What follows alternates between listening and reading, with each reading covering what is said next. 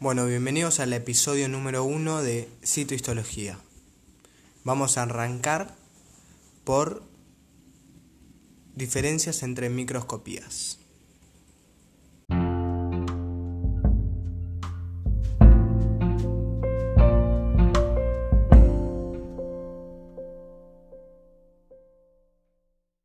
Bueno, la microscopía se utiliza para el estudio y el examen de microorganismos.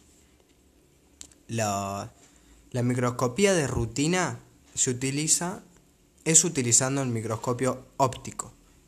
Las estructuras intracelulares, en cambio, tienen que ser observadas con un microscopio electrónico. El microscopio óptico está formado principalmente por un condensador. El condensador produce haz de luz para iluminar el objeto estudiado. Por un objetivo, que aumenta el tamaño del objeto y proyecta la imagen hacia el ocular, y el ocular, que puede o no aumentar más la imagen, más la imagen y la proyecta sobre la retina del observador. Por lo tanto, entre el objetivo y el ocular se define el aumento del microscopio óptico. El poder de resolución máximo es de 0,2 micrones.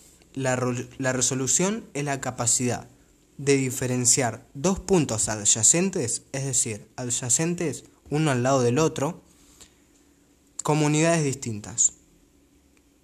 La mínima distancia que debo colocar dos puntos para que se vean como unidades distintas con nitidez y claridad también puede ser una definición de resolución. Sabemos que el microscopio óptico utiliza fotones, los fotones son las partículas elementales de la luz, para observar la muestra, que tiene que ser finas para poder observar. Es decir, que la muestra tiene que tener cortes finos. Estos cortes finos van a permitir que el paso de la luz a través del objeto y a su vez poder observarlos.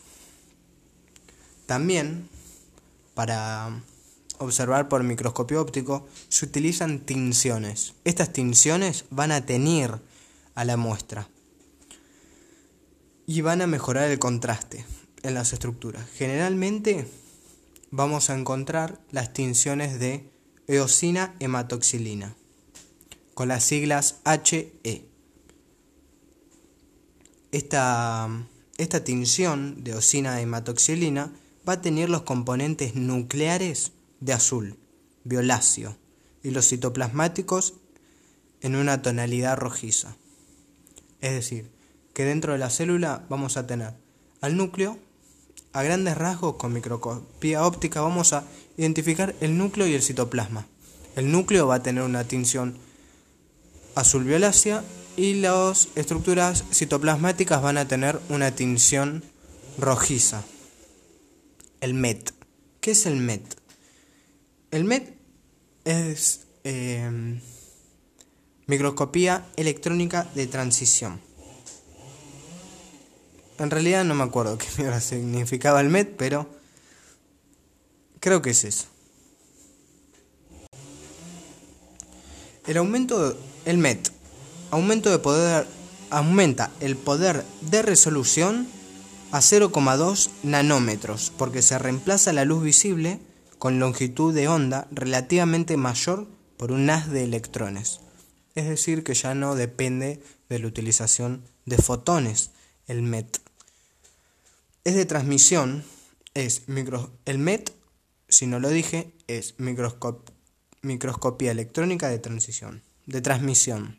Es de transmisión porque el haz de electrones atraviesa el objeto. La función de los, de los lentes en este caso lo realizan los electromagnetos y la imagen se proyecta sobre una película fotográfica. Se utiliza en vacío para que los electrones no pierdan su rumbo ni se desvíen y que se pueda eh, que la imagen que se va a formar a través de esos electrones sea eh, que concuerde con la realidad, ¿no? Bien. ¿Para qué sirve el MET?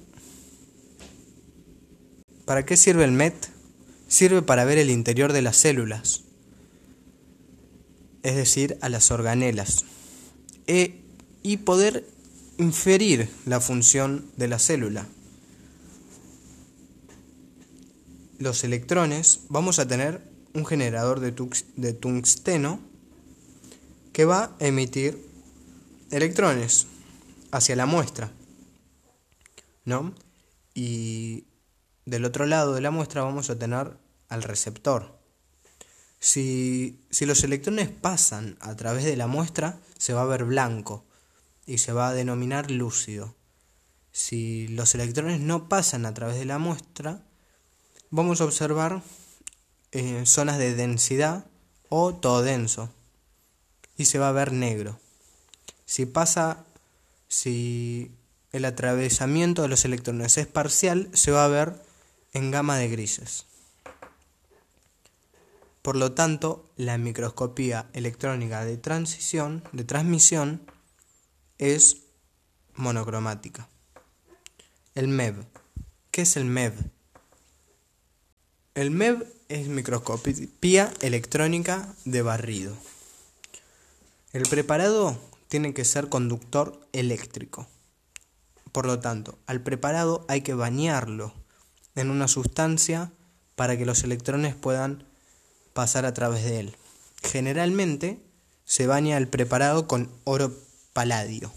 Oro paladio.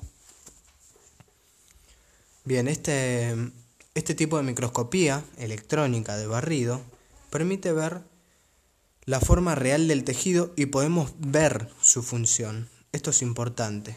Se utiliza software para crear una imagen 3D y utiliza rayos X. Bueno, básicamente nosotros tenemos un tejido que hay que prepararlo para observarlo por microscopía, ya sea óptica o microscopía electrónica.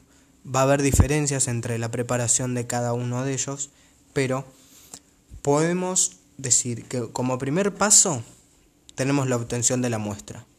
La, muestra puede venir, se va a denominar, la técnica de, de muestreo en ese caso, se va a denominar con respecto a la situación de ese tejido. ¿Y qué me refiero con esto? Que si nosotros sacamos una muestra de un tejido vivo, por ejemplo, abrimos, abrimos la piel y sacamos una muestra de un músculo se va a denominar biopsia. Ahora, si nosotros agarramos un tejido de un organismo muerto, sin vida, como puede ser un cadáver, se va a llamar autopsia. Si obtenemos la muestra de un, de un organismo en putrefacción, se va a denominar necropsia. Bueno, el segundo paso de la preparación del tejido es la fijación.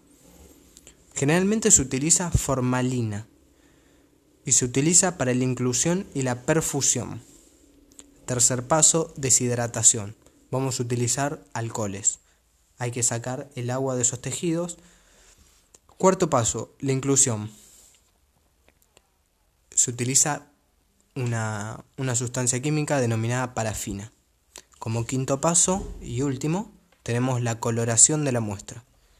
La eosina rosa y la hematoxilina azul. Bueno, vamos a hablar ahora de célula. La célula. Podemos denominar muchas funciones de la célula y hay diferente bibliografía que habla de cosas diferentes. Pero en este caso vamos a denominar las funciones principales de la célula, las vamos a reunir en siete. Y vamos a tener la función de protección, de absorción, de ingestión, de digestión, eliminación de desechos, de movimiento y reproducción. Básicamente podemos dividir a la célula en dos compartimientos principales, el núcleo y el citoplasma. El núcleo tiene su membrana y contiene el genoma de las células. Está compuesto por cromatina, que es, que es proteína sumado, es proteína y ADN. Estas proteínas que van a formar la cromatina pueden ser histonas o no histonas. Otro componente del núcleo es el nucleolo. El nucleolo es una estructura en donde se sintetiza ADN ribosomal y el armado y es eh, indispensable para el armado inicial de los ribosomas. El nucleolo no tiene membrana. Luego, en el núcleo tenemos el nucleoplasma y por último lo que podemos diferenciar es la envoltura nuclear. La envoltura nuclear va a tener dos capas, una interna y una externa, y va a tener un espacio entre medio. ¿Para qué nos va a servir esta mm, envoltura nuclear? Para separar el núcleo y el citoplasma y que no se alteren los procesos dentro de uno con respecto al citoplasma, ¿no? Que no se altere esa, la acción de determinadas enzimas en el núcleo con el citoplasma. Bueno, el citoplasma, que podemos identificar tres grandes cosas. Las organelas, las organelas que se van a identificar en membranosas y no membranosas.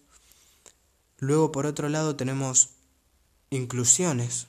Estas inclusiones no son vivas, no tienen vida, pero son lipídicas, como por ejemplo una gota de ácidos grasos, o pueden ser cristalinas cristalinas.